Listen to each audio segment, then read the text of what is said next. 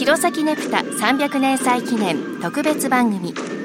弘前ネプタ300年史ネプタのお話。この番組では民族研究家の成田聡さんにお話を伺っていきます。成田さんよろしくお願いします。よろしくお願いします。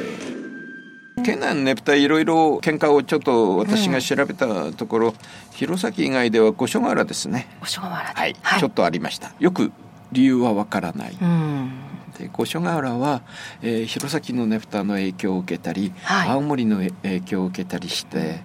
で弘前の悪いところの影響を受けたのがねぷた喧嘩かもしれない。結構悪いとこを真似してやってます。多分真似だといい。あの私の言うのが間違いかどうかは分かりませんけど、うん、他に理由はありません、まあ、見当たりません、はい、特にまあ五所川原はあの石打ち石打ちという言い方するんですけど、はい、石を投げて相手方のねぷたを壊す、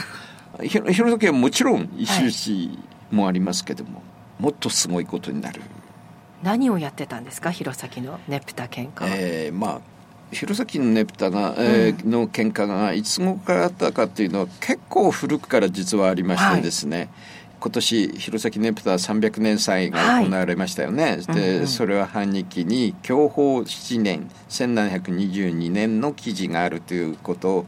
からまあ300年祭っていう形で行われたんですけれども。それからもう十数年経った1739年頃ですか、はい、もう藩の日記にすでにねぷたの喧嘩の記事がある。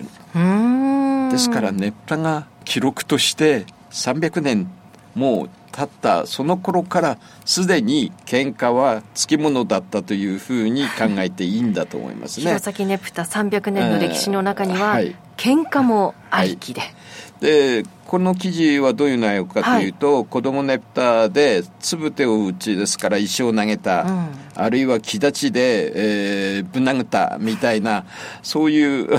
相手、えー、こういうことがないように、はい、ちゃんと町奉行に、えー、その官の偉い人がこういうことがないように申し付けたという記録なんですね。うん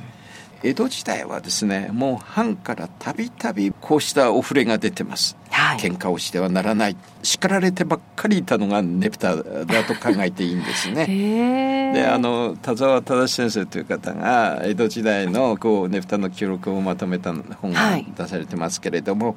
えー、資料に見えるねふたとかあえて書いてますけどという本のサブタイトルには叱られてばかりいたねぷた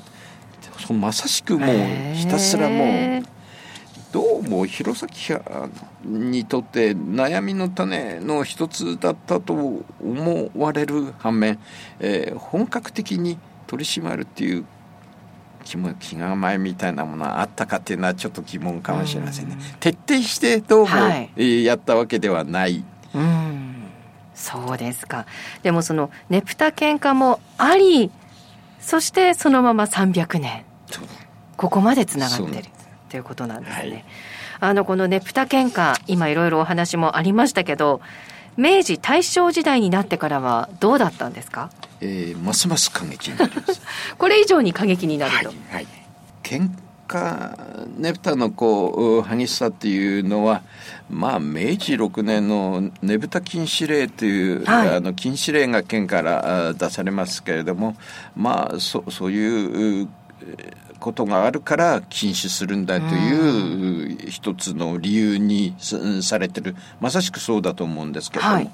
これはですね、はい、どうも戦前の喧嘩の様子を竹森節道というねぷた絵師えー、これ超有名なそうですね。皆さんも聞いたことがあるお名前、えー、それがあのねぷた喧嘩はここんな感じで行われてたっていうのを書いた絵なんですよ。あのかなり人数も多いですよね、はい、喧嘩に参加している人数のこの 多い。こと、はいはい、あのちょっと触ったからどうのこうのってこんなことをしてるそういう感じではない。もう打ち合ってますもうだってちゃんとこう自分の身を守るためのなんか板とか そうそうなんです。頼むようなものを持って。もうあの石がバンバンあのもう投げられますので、はい、ええ、あのこういう感じになるんだと思いますね、